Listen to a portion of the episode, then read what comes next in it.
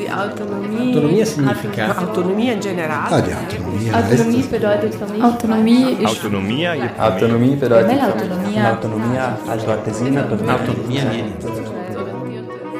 Understanding Autonomy. Hallo, mein Name ist Anita Rossi.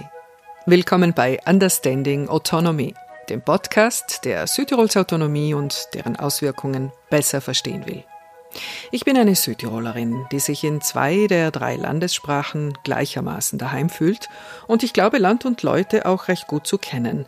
Aber ich möchte mich nun auf Spurensuche begeben und die Geschichte und Gegenwart der Südtirol Autonomie mit euch neu beleuchten, weil sie uns schließlich alle tagtäglich begleitet, aber oft nicht wirklich sichtbar ist.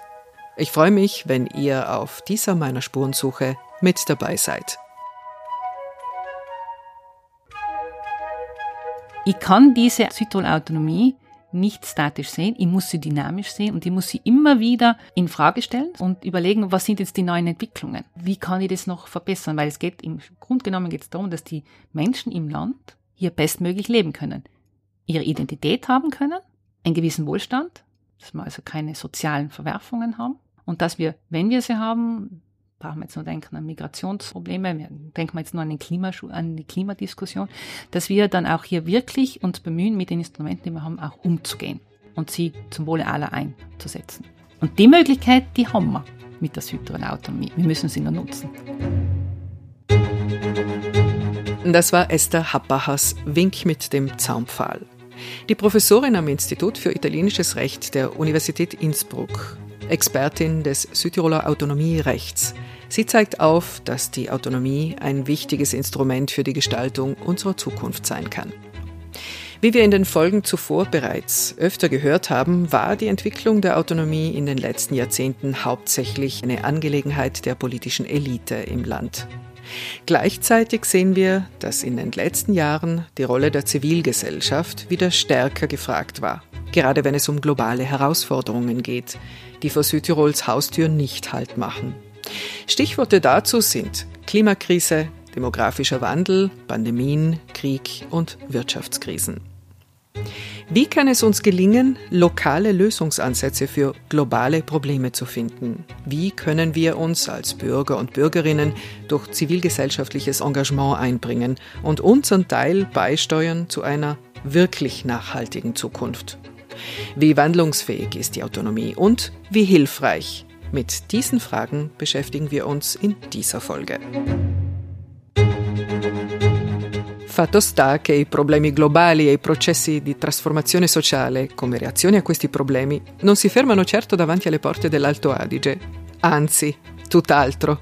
Il cambiamento climatico minaccia la natura intatta che è o sarebbe uno dei fattori centrali di vita e di economia per il Sud Tirolo. Ecco che il movimento Fridays for Future è attivo anche da noi, o meglio, proprio da qui, ha preso piede in tutta Italia per sensibilizzare e avviare il cambiamento. La pandemia ha poi portato a riflettere anche su come vogliamo vivere e lavorare in futuro e su come vogliamo rapportarci al nostro spazio vitale. In questo contesto, l'abbiamo capito, occorre riqualificare gli spazi di vita rurali, occorre combattere la fuga dei cervelli, creare economie circolari, ma anche avvicinarci al traguardo di una società più equa per tutti e tutte. Nel 2021 si è svolta a Bolzano la prima Marcia delle donne, Frauenmarsch, contro il fenomeno dei femminicidi come punta di un iceberg generato da tutta una serie di disuguaglianze di genere. Nell'autunno del 2022 la massa critica scesa in piazza è addirittura raddoppiata. Tutto questo per dire che sta accadendo molto nella società civile sudtirolese. Wenn wir von ökosozialer Transformation in Südtirol sprechen, dann tun wir das am besten mit jungen DenkerInnen und auch MacherInnen der Generation Fridays for Future und Co. Ein beredtes Beispiel dieser sehr engagierten Generation ist die junge Sozioökonomin Daria Habicher. Sie hat zuerst Politikwissenschaften an der Uni Wien studiert und dann Sozioökonomie mit Schwerpunkt Nachhaltigkeit drangehängt. Für Eurac Research hat sie unter anderem am Projekt Zukunftsszenarien 2030 mitgearbeitet. Seit kurzem ist sie Teil des LIA-Kollektivs, das sie mit anderen motivierten jungen Menschen mitbegründet hat, um Transformationsprozesse zu stimulieren und zu begleiten. Südtirol ist ähm, wie jedes Land, jeder, jede Region, wie die ganze Welt am Ende bestimmten sozialökologischen Krisen ausgesetzt, wie Klimawandel, neue Formen der Arbeit, äh, Wachstumsentwicklungen, die äh, mitunter negative Auswirkungen auf die Gesellschaft haben, ausgesetzt und ist deshalb mitverantwortlich, eine Lösung zu finden, einen Umgang zu finden, um diese sozialökologische Transformation anzustoßen und diese Krisen zu bewältigen. Die Frage ist, wer ist Südtirol? Also es gibt bestimmt einige Personen und Organisationen, die auf einem sehr guten Weg sind. Wir haben einzelne Pioniere, die vorbildhafte Arbeit leisten, wie beispielsweise Werner Schöntaler mit seinen Hanfziegeln oder der Zukunftspakt, eine Initiative aus der Bevölkerung. Aber auch die Südtiroler Politik, also auf Ebene der Politik sind wir ebenso relativ gut unterwegs, zumindest was unsere Ziele und unsere Visionen angeht. Die Umsetzung ist natürlich schwieriger als, als es scheint und es ist sehr komplex, weil natürlich verschiedene schwierige Mechanismen ineinandergreifen, Interessenskonflikte, Neugestaltung von Produktions- oder Konsummustern, das ist alles nicht ganz einfach und das geht auch nicht von heute auf morgen und braucht eine innere ähm, Ausrichtung und ein tiefgreifendes Verständnis für bestimmte Problematiken. Und deshalb würde ich meinen, dass wir auf einem mittelguten Weg sind. In vielen Bereichen ist es wahrscheinlich schon zu spät.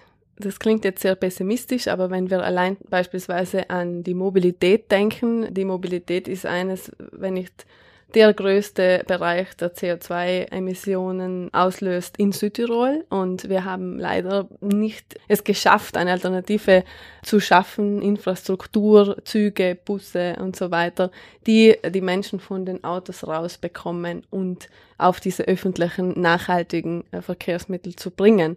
Und bis diese Infrastruktur jetzt geschaffen wird, vergehen wiederum 10, 20 Jahre und das ist eigentlich Zeit, die wir nicht haben, nur jetzt um ein Beispiel zu nennen. Zeit, die wir nicht mehr haben. Am Hebel Mitverantwortung sei zu kurbeln, auf individueller Ebene genauso wie auf politischer Ebene. Dabei stellt Habicher immer wieder fest, dass die Komplexität der Krisen schwer zu bewältigen ist, auch auf lokaler Ebene. Was ist dann aber die Vision? Ich fände es wichtig, wenn die Politik die einzelnen Initiativen aus der Zivilbevölkerung ernst nehmen würde und von diesen Initiativen lernen würde. Es wäre wichtig, eine Plattform zu schaffen, wo solche äh, Initiativen gebündelt werden, sichtbar gemacht werden, wenn diese auch gefördert werden würden. Also es wäre auch genauso wichtig, beispielsweise Experimentierräume stärker zu fördern, also Räume, wo man sich treffen kann, um zu diskutieren, zu dialogieren, auch das Diskutieren wieder neu zu erlernen und dann gemeinsam konkrete Lösungen zu entwickeln. Zum Thema Bauen, zum Thema Mobilität, zum Thema Gemeinschaftsbildung, zum Thema Naturschutz und so weiter. Die Zivilgesellschaft ist ein zentraler Akteur in diesem Transformationsprozess, wenn nicht der zentrale Akteur. Wir alle sind Zivilbevölkerung. Eine Unternehmerin, ein Unternehmer ist genauso Zivilbevölkerung wie eine Seniorin oder ein Senior, auch Studierende oder egal in welchen Gesellschaftsbereichen äh, Mann oder Frau wirkt. Ohne das Mittragen der Zivilbevölkerung dieser Transformation ist es schwierig, Bloß sehen wir uns mit dem Problem konfrontiert, dass für viele Menschen diese Transformation noch nicht greifbar ist. Es auch äh, die Relevanz und die Dringlichkeit dieser Nachhaltigkeit nicht greifbar und nicht realisierbar ist. Da helfen, muss man jetzt ehrlicherweise sagen, Schicksale wie Gletscherschwund und so weiter natürlich sehr oder es bleibt zu hoffen, dass dadurch ja auch die Alarmbereitschaft etwas höher ist und, und man sich fragt, wie kann ich als Einzelperson wirklich dazu beitragen, um diese Transformation zu schaffen. Wichtig ist, dass dieses kollektive Bewusstsein gestärkt wird und gefördert wird. Ansonsten kommen wir nicht weit. Ich frage mich, wie viel ähm, Gletscherkatastrophen oder Hitzewellen brauchen wir noch, damit das Ganze einfach auch schneller geht? Wie es ausschaut, einige wahrscheinlich. Es ist leider so, dass man erst dann reagiert, vor allem auf Veränderung, wenn man selbst davon betroffen ist, beziehungsweise die Dringlichkeit am eigenen Leib spürt. Wir haben das jetzt bei der Covid-19-Pandemie gesehen, wie schnell und anpassungsfähig wir eigentlich wären in bestimmten Handlungsbereichen und dass die Zivilbevölkerung ja schon mitmachen würde. Aber da war es ganz klar, äh, dass jede und jeder Einzelne betroffen war, im eigenen Handlungsspielraum betroffen war. Und deshalb war es dann auch im, unter Anführungszeichen recht einfach, das Commitment irgendwie zu schaffen. Im Klimawandel, ja, wir leben in den Alpen, jetzt ist es zwar schon viel heißer und durchschnittlich heißer überhaupt als in anderen Orten der Welt und trotzdem meinen wir immer noch, dass das Ganze nicht wirklich in unserer Hand liegt. Auf einen der Vorreiter dieser Gedanken verweist Habicher, den Südtiroler Politiker und Denker Alexander Langer, der bereits in den 1990er Jahren die Fehler im System erkannt hatte. Das Problem ist, dass dieses schneller, weiter, höher in unserem System verankert ist. Unser kapitalistisch-neoliberales System basiert geradezu auf diesen Prinzipien weshalb es wirklich schwierig ist, da so schnell rauszukommen. Es scheiden sich die Geister, wenn es um die Frage geht, mit Kapitalismus, also eine Veränderung des Systems innerhalb dieses Wirtschafts- und Gesellschaftssystems oder außerhalb. Ja, es ist schwierig und es ist eine systemische Frage, weshalb äh, das immer mitgedacht werden muss. Für das langsamer und bedachter hilft es bestimmt bei einem selbst zu beginnen und, und nachzufragen, was brauche ich eigentlich, damit es mir gut geht. Also das klingt jetzt vielleicht etwas philosophisch, aber es ist am Ende wirklich auch die Frage nach den eigenen Werten, was einem wichtig ist, was für was man steht, was einem glücklich macht und wie viel man von was eigentlich braucht, um dieses eigene Glück zu finden.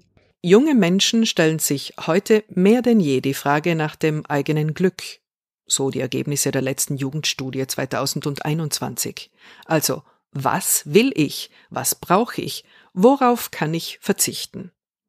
Freilich die Betroffenheit dieser jungen Menschen aufgrund ihrer Lebenserwartung ist groß, aber da gibt es auch andere Faktoren, die gerade diese Generation zu den ProtagonistInnen der Wende macht. Ich denke schon. Zum einen, weil sie sicherlich mit Sinnfragen konfrontiert sind, weil sie tagtäglich in den Nachrichten eigentlich quasi nur äh, Negativschlagzeilen äh, zu hören und zu lesen bekommen, von Krieg bis Klimawandel bis äh, Covid-19-Pandemie. Es ist eine schwierige Zeit für diese Generation. Und am Ende vielleicht sehen sie auch ihre Eltern, die nichts anderes gemacht haben, als in diesem Hamsterrad zu arbeiten, zu leben, irgendwie einen Wohlstand zu schaffen, ohne vielleicht innezuhalten und sich zu fragen, was macht mich eigentlich glücklich? Und sie wollen wahrscheinlich aus diesem Hamsterrad aussteigen und, und ein Leben führen, das sie auch erfüllt in einem nicht materialistischen Sinne. Sie äh, setzen sich für Dinge ein, eben Umweltschutz, wenn man jetzt an die Fridays for Future Bewegung denkt, ja, Gerechtigkeitsfragen am Ende auch, äh, Fragen der Chancengerechtigkeit, der Nichtdiskriminierung und so weiter, die irgendwie äh, vor allem jetzt im globalen Norden, in unserem Kontext hier, in unseren Breitengraden vernachlässigt worden sind.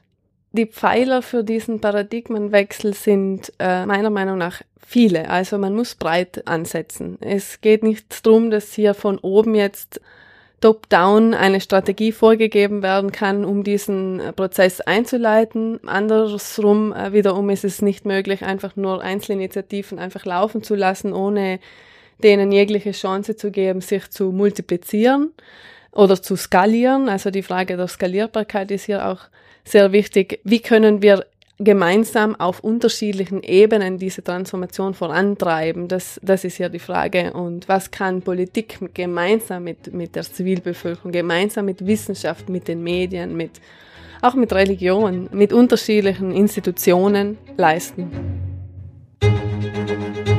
Con la trasformazione ecosociale e le rivendicazioni femministe, importanti istanze globali sono arrivate fino in Alto Adige, vengono dibattute e attuate a livello locale. Come dimostrano i risultati dell'indagine sui giovani pubblicati nel 2021 dall'Astat, la questione del cambiamento climatico è particolarmente sentita e pressante. La gioventù altoatesina è coinvolta e attiva nel ramo locale dei Fridays for Future, il movimento giovanile fondato da Greta Thunberg. che si batte per una lotta credibile e determinata contro il cambiamento climatico e per un futuro più sostenibile. Andiamo a parlare quindi con uno dei rappresentanti di questo movimento, con il giovane bolzanino Zeno Oberkofler. Cerchiamo di capire il suo impegno e gli obiettivi globali e locali di questo movimento. Zeno Oberkofler ist in einer zweisprachigen Familie in Bozen aufgewachsen und wurde sehr früh eine der Triebfedern von Fridays for Future Südtirol. Beruflich spielt er Geige in Profiorchestern. Gerade absolviert er einen zweiten Instrumentalmaster, diesmal für Brace, am Konservatorium in Cesena. Und er studiert parallel dazu Wirtschaft in Ferrara, weil er Veränderung auch ganz praktisch umsetzen will. Beh, io in realtà eh, faccio parte di Fridays for Future fin dall'inizio, nel senso che era partito anche un po' da me, da un gruppo di persone insomma, che si erano interessate di questi temi. Avevamo visto diciamo, tutte le, le manifestazioni che c'erano in Germania, questi cortei fantastici. E per me il tema dell'ambiente è sempre stato importantissimo e a scuola cercavo sempre di affrontarlo, però non era ancora così sentito, diciamo, quindi era un po' un tema di nicchia. E allora ho detto, cavolo, questo è proprio il momento da cogliere, insomma, per cercare di muovere qualcosa nella direzione giusta.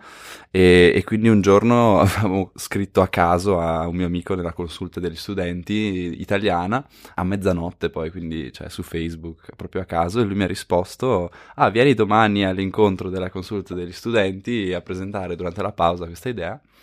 Allora siamo andati poi in un bar in un quarto d'ora e io ho raccontato, eh ma sarebbe, conoscete Fridays for Future, Greta Thunberg, sarebbe bello organizzare una manifestazione così anche a Bolzano. E lì poi erano tutti super entusiasti, sì facciamolo, organizziamo una manifestazione. E, e poi abbiamo iniziato a organizzare, non avevamo idea da dove partire, cosa bisogna fare pensavamo di, di, raggiungere almeno una centinaia di persone, così perché comunque c'erano tutti i rappresentanti delle scuole italiane.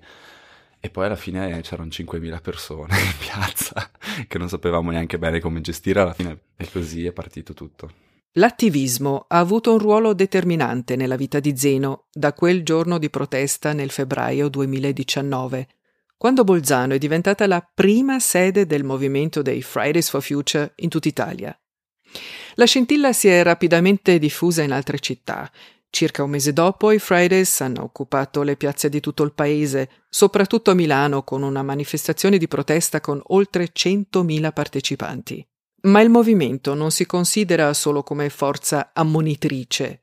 Negli ultimi quattro anni Fridays for Future Alto Adige ha organizzato anche altre azioni oltre a scendere in piazza principalmente cioè, il nostro compito pensi sia proprio quello di riempire le piazze, le strade di persone che mostrano che hanno davvero a cuore il, il proprio futuro e soprattutto che chiedono anche al, alla politica di, av- di, avere un cambio di passo diciamo di prendere sul serio questa crisi dove siamo dentro tutti quanti e quello penso sia anche la cosa più importante, cioè le manifestazioni, scendere in piazza, la cosa di cui c'è più bisogno secondo me, però poi ovviamente abbiamo anche fatto altre iniziative di sensibilizzazione, abbiamo fatto dei workshop uh, su upcycling, poi abbiamo affrontato anche il tema della moda sostenibile facendo delle Kleidertausch Parties, no?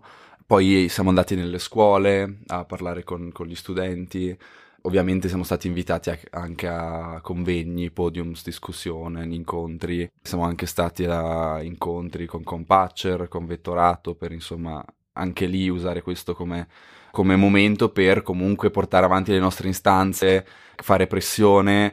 Poi adesso abbiamo fatto un'iniziativa assieme alle Vereinigten Bühnen Bozen, abbiamo partecipato a una loro rappresentazione teatrale che poi ha dato anche un po' la spinta per un piccolo discorso dibattito alla fine dello spettacolo sul tema dell'ambiente ma anche sul tema della giustizia sociale ma anche della giustizia a livello globale. Ci sono tantissimi divari diciamo tra, tra chi è responsabile e chi ne soffre di più.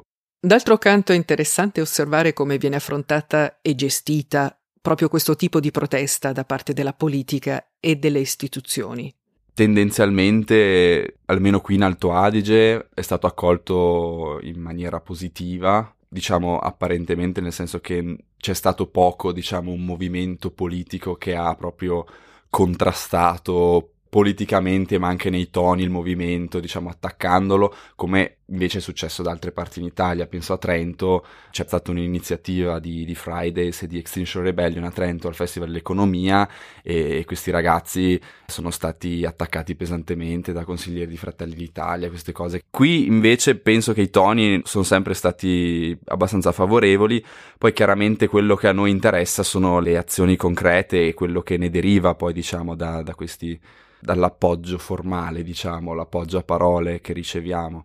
E in questo senso penso che ci sia ancora tanto da fare. Mentre funziona benissimo il collegamento internazionale del movimento, cioè la rete che per i ragazzi e le ragazze è davvero molto importante. Gli sbocchi locali? Beh, i Fridays cercano il coinvolgimento con gli attori locali, con chi decide sul futuro e sulla velocità di questo cambiamento ci siamo occupati molto del piano clima provinciale, che quello è lo strumento principale con il quale si decide quali misure concrete vengono intraprese per la mitigazione delle emissioni, eccetera. E, c'è anche bisogno di un approccio diverso, anche di un apparato più organizzato, con più risorse, con più possibilità di, di incidere, no? quali sono gli ambiti principali dove bisogna prendere delle misure. Qui in Alto Adige è la mobilità, questo lo prendo da, dal Clima Report dell'Eurac, che per esempio non comprende neanche tutte le emissioni che derivano dal, dal trasporto in autostrada, perché chiaramente vengono conteggiate solo le emissioni dei carburanti, diciamo, utilizzati qui localmente, la mobilità e l'agricoltura e poi anche gli edifici, diciamo, riscaldamento, ma anche l'aria condizionata, c'è ancora tantissimo consumo energetico, quindi misure in direzione di mobilità sostenibile, via dalla macchina, molto più investire nel trasporto pubblico, nella mobilità ciclabile, in una mobilità integrata, intermodale, quindi connessa, eccetera poi nella, nell'agricoltura sicuramente bisogna anche iniziare a ripensare il nostro modo di, di, di mangiare, eh, perché se si guardano nelle statistiche una grandissima parte delle emissioni in agricoltura deriva dall'allevamento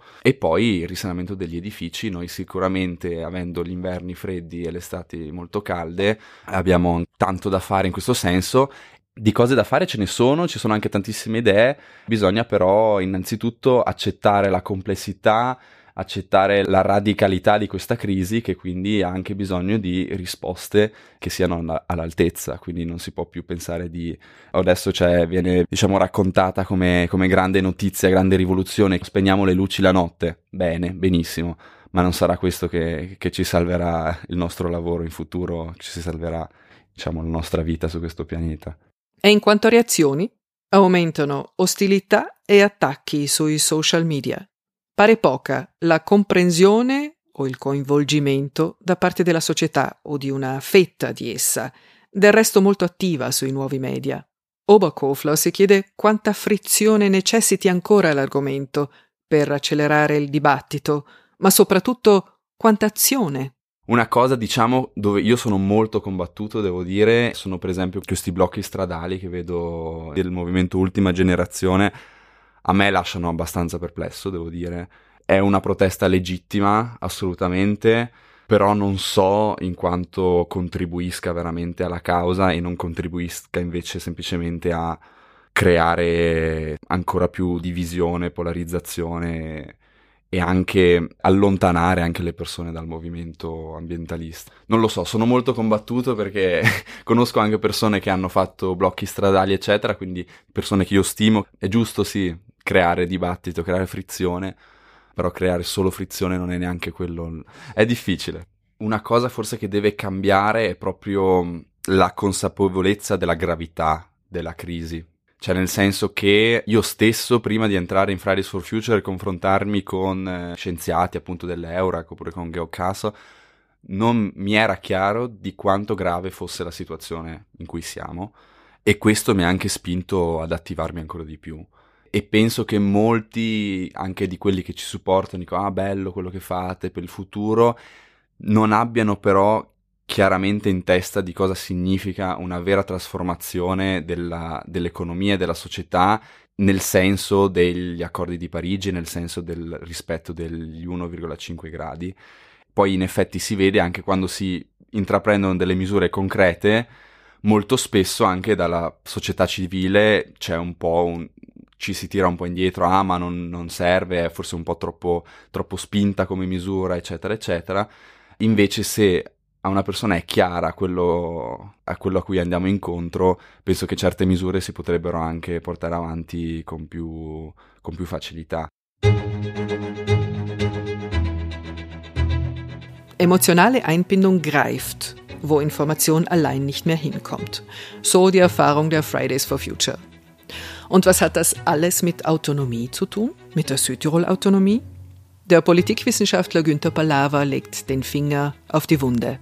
Eben die Frage der Nachhaltigkeit, eben die Frage des Klimas, all diese großen globalen Themen, die wir hier eben auch lokal angehen sollten. Hier ist nach meiner Ansicht ein großer Nachholbedarf. Aber natürlich auch unser Verhältnis zur Welt insgesamt denken wir eben an die Ausbeutung der Entwicklungsländer unsere Logik des Wachstums und des Konsums müsste nach meiner Ansicht eben auf den Kopf gestellt werden. Also in dem Sinne spreche ich natürlich auch von der Infragestellung des kapitalistischen Wirtschaftssystems. Das sind natürlich also große globale Themen, die wir stärker angehen sollten.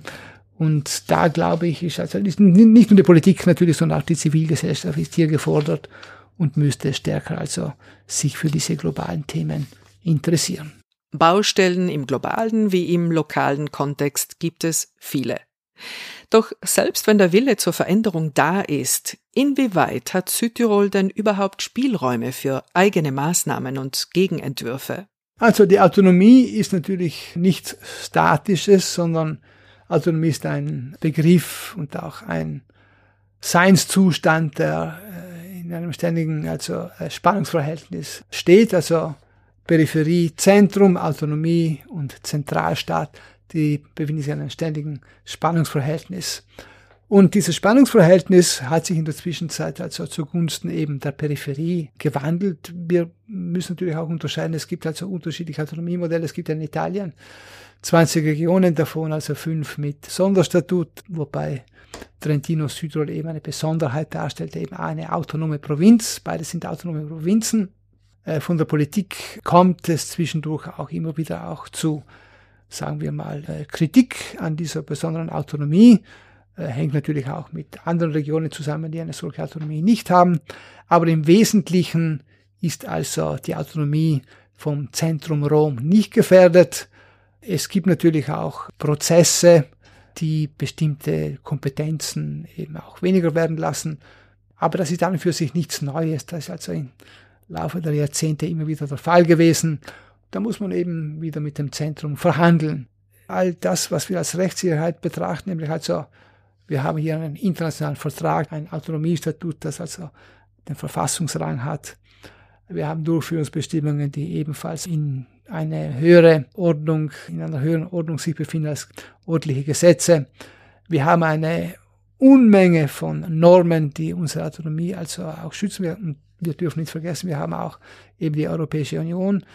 Und neben den rechtlichen Rahmenbedingungen haben wir eben auch die gesellschaftlichen Rahmenbedingungen. Die Zivilgesellschaft Südtirols ist also in der Autonomie angekommen.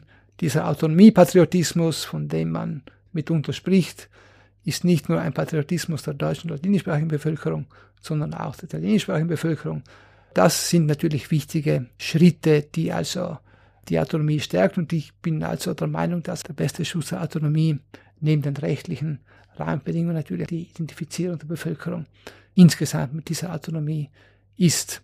Und was interessant ist, äh, nach meiner Auffassung hat sich diese Autonomie auch insofern weiterentwickelt und insofern ist auch eine Minderung der Autonomie unter den derzeitigen Rahmenbedingungen als schwer vorstellbar, weil wir ja auch diese Schutzfunktion Österreichs haben, und das führt mich eben zu meiner äh, These, äh, dass sich Südtirol im Laufe dieser nicht nur 50 Jahre seit dem zweiten Autonomiestatut, sondern eben seit 1948 letztendlich, Südtirol hat sich zu einem Kondominium zwischen Österreich und Italien entwickelt. Kondominium bedeutet, dass zwei Staaten ein Hoheitsrecht über ein Gebiet ausüben. Autonomie ist nichts Statisches, sagt Günther Balava. Die Zukunftsthemen, über die wir in dieser Folge gesprochen haben, lassen die Frage nach einer Anpassung des Autonomiestatuts aufkommen. Das war bereits Thema in unserer dritten Folge. Der Weg zur Überarbeitung des Autonomiestatuts bringt einige rechtliche Hürden mit sich. Diese hängen auch damit zusammen, dass das Autonomiestatut Verfassungsrang hat. Da Südtirol dasselbe Statut hat wie das Trentino, kann es auch nur in Abstimmung mit unserer Nachbarprovinz überarbeitet werden. Was aber wiederum nicht heißt, dass das Autonomiestatut im Jahr 1972 stehen geblieben ist. Durchführungsbestimmungen haben es erlaubt, punktuelle Anpassungen vorzunehmen, gar einige Kompetenzen sind dazugekommen. Wie schaut es aber beispielsweise ganz konkret beim Thema Umweltschutz aus? Gerade in Hinblick auf den Klimawandel sind Kompetenzen in diesem Bereich ja nicht unerheblich. Esther Happacher und Walter Obwechser, beide Lehrende an der Universität Innsbruck, haben in einem Gutachten die Autonomieentwicklung nach der Streitbeilegung von 1992 untersucht. Eine wichtige Zäsur, auch für den Bereich Umweltschutz, war die Verfassungsreform von 2001. Und die Folgen eben dieser Reform waren für Südtirol nicht nur positiv, wie es der Happacher erläutert. Was nicht so positiv ist, das muss man ganz klar sagen, im Gegenteil, was sich im Laufe der Zeit als sehr einschränkend herausgestellt hat, ist, dass sich der Staat mit der Verfassungsreform von 2001 einen ganz langen Kompetenzkatalog ausdrücklich festgeschrieben hat. Vorher gab es keinen Katalog, wo drin stand, nicht das macht der Staat, sondern es gab nur die Aufzählungen, was macht Südtirol im Statut oder was machen die Regionen mit Normalstatut. Jetzt steht in der Verfassung im Artikel 117 eine ganz lange Liste von Gesetzgebungszuständigkeiten des Staates, die ausschließliche Zuständigkeiten des Staates sind. Darunter zum Beispiel der Schutz des Wettbewerbs oder Umweltschutz und Schutz der Ökosysteme. Südtirol hat immer eine sehr gute Umweltschutzpolitik betrieben, hat aber im Statut nicht drinnen stehen, dass es für den Umweltschutz zuständig ist, sondern Südtirol ist zuständig für den Landschaftsschutz, für Tierparke, es ist zuständig für den Schutz der Gesundheit, auch über die Raumordnung. Und über diese Zuständigkeiten hat Südtirol seine Umweltschutz, umfassende Umweltschutzpolitik betrieben. Auch in Umsetzung von Unionsrecht vor dem Staat teilweise. Jetzt ist es beim Staat. Und das Einzige, was Südtirol jetzt noch tun kann, ist allenfalls strengere Regeln einführen als der Staat. Der Staat führt im Namen des Umweltschutzes oft Regelungen ein, die ja, äh, sehr hohe bürokratische Auflagen verursachen und nicht unbedingt zum Ziel führen. Also irgendwelche Meldepflichten, Ausbildungspflichten für Transporte auch nur kurzer Zeit von bestimmten Abfällen. Also das ist ein ganz weites Feld. Auch mit weniger Regelung könnte man da wahrscheinlich dasselbe Ziel erreichen. Ja? Nur Südtirol kann nur noch strenger werden und kann sicherlich nicht einbringen und sagen, aber bei mir haben wir eh schon ein aufrechtes Ökosystem, also würde ich gerne ein bisschen was anders regeln. Das ist jetzt einfach beim Staat, der Umweltschutz. Beim Umweltschutz stößt das zweite Autonomiestatut also mittlerweile an Grenzen. Umso wichtiger wird nun das zivilgesellschaftliche Engagement. Und, kleiner Trost am Rande, diesem Engagement wird durch das Statut auch keine Grenzen gesetzt. Anders verhält es sich beim Thema Einwanderung und neue MitbürgerInnen. Auch dieses Phänomen fordert das Statut geradezu heraus. Der Kulturschaffende Aldo Mazza dazu. Non siamo più solo noi italiani, tedeschi e latini, ci sono altre realtà che premono. Allora bisognerebbe un po' prendere atto di questa realtà. Vorrei che ci fosse in generale una maggiore attenzione proprio culturale rispetto a questa trasformazione che non riguarda solo l'Alto Adige, ma dovremmo affrontare la nostra noi. Mi, mi, sembra che sarebbe giusto che si dedicassero molte energie anche in questa direzione, che si uscisse anche dalla storia nostra, diciamo. Si riuscisse a dire, vabbè, adesso più o meno siamo messi a posto, guardiamo anche l'altro e come facciamo con l'altro, come lo, lo accogliamo, come lo integriamo, come ci rapportiamo a lui, cosa significa noi, cosa significa loro. Tutte queste cose dovrebbero essere ridefinite. Questo concetto viene ribadito anche da Alessandra Zendron, pubblicista, oltre che consigliera prima e poi anche presidente del Consiglio provinciale nei primi anni 2000. Io credo che adesso il problema fondamentale della convivenza sia quello di sostanziarla nel rendere così efficiente la, o così vera la democrazia per cui le persone vengono davvero coinvolte nelle decisioni di lingua italiana e di lingua tedesca e di lingua ladina insieme. La questione fondamentale è quella della scuola, L'altra, un'altra questione è quella anche del ruolo delle donne all'interno dell'autonomia, che è un po' per tutto il mondo. Mi auguro che questa autonomia, forse non in questa forma, ma nella forma così ben descritta da Alexander Langer, basata più su una democrazia diffusa, sia un modello per l'Europa anche per me l'autonomia ha senso e ha un futuro ed è un sistema, diciamo, importantissimo se riesce a garantire i diritti, ma anche di partecipazione, che vuol dire democrazia, a tutti i cittadini che ci sono. E io dico tutti quando dico tutti quelli riconosciuti dalle istituzioni, ma anche a tutti quelli che sono qui da meno tempo, che vengono da luoghi anche esotici, eccetera, che però decidono di stare qui per sempre o per un po' di tempo e che sono chiamati a partecipare alla cura della casa sotto il cui tetto loro vivono.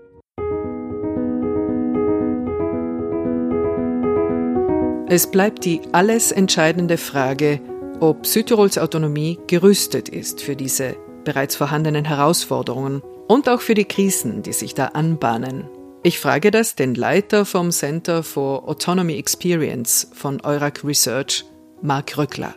Also grundsätzlich ist äh, die Autonomie eben nicht wirklich gerüstet für diese Herausforderungen, denn auf der anderen Seite sind es natürlich Themen, die von globaler Bedeutung sind, wo wahrscheinlich Südtirol auch sehr wenig ausrichten kann. Denken wir eben an die Pandemie, denken wir aber auch an die Klimakrise. Auf der anderen Seite haben wir natürlich mit Autonomie Instrumente, wo wir eben mehr machen können wie andere. Also eben in Italien gibt's ja eben fünf Regionen mit Sonderstatut, die eben mehr Kompetenzen haben wie die mit Normalstatut. Und genau deswegen haben wir natürlich auch in kleinen Bereichen mehr, mehr Rechte. Eben, das Autonomiestatut ist ja eben über 50 Jahre alt. Wir haben ja bis jetzt vor allem unsere Autonomie eben durch Durchführungsbestimmungen auch abgeändert. Aber ich glaube, diese Krisenmechanismen, die sind natürlich im Statut und in den Durchführungsbestimmungen nicht enthalten. Die Autonomie ist folglich kein Allheilmittel für die Herausforderungen der Zukunft. Und wir haben noch einige Hausaufgaben vor uns. Aber wir haben, wie Mark Röckler meint, mehr Gestaltungsmöglichkeiten als viele andere Regionen.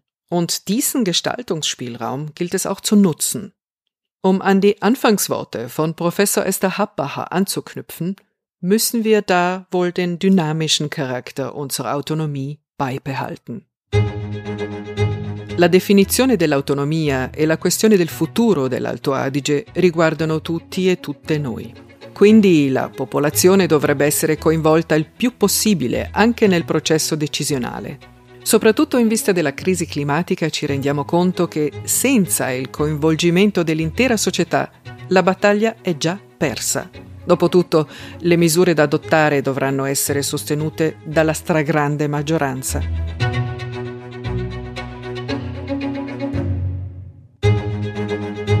Wir haben also in der aktuellen Folge über Zukunft und über die Zukunftsfähigkeit der Autonomie nachgedacht. Dieser Gedanke vereinnahmt unsere Gegenwart. Im Versuch, einige Fehler der Vergangenheit auszubügeln, unsere Existenz auf diesem Planeten zu sichern und die Autonomie in Südtirol fit für die neuen Herausforderungen zu machen.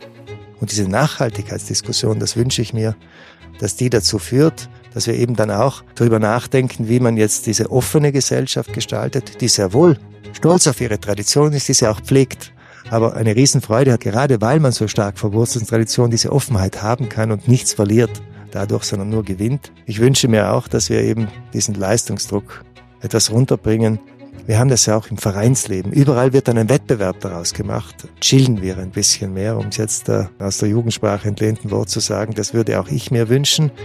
Das heißt nicht, dass wir weiterhin schauen, dass dieses Land sich gut entwickelt. Im Gegenteil, es gehört sich eigentlich für eine gute Entwicklung. Erna Kompatscher zum Thema Zukunft und Autonomie. Das wird unser Fokus sein in der nächsten und letzten Folge von Understanding Autonomy mit einer Gesprächsrunde junger Südtiroler und Südtirolerinnen mit dem Landeshauptmann. Bis dann. Das war Understanding Autonomy, eine Podcast-Serie der autonomen Provinz Bozen Südtirol in Zusammenarbeit mit dem Center for Autonomy Experience von Eurac Research. Avete ascoltato Understanding Autonomy, una serie podcast della provincia autonoma di Bolzano Alto Adige, in collaborazione con il Center for Autonomy Experience dell'Eurac Research. War Understanding Autonomy. Na linja podcast la provincia autonoma de Bolzano Südtirol in collaborazione con il Center for Autonomy Experience de Eurac Research.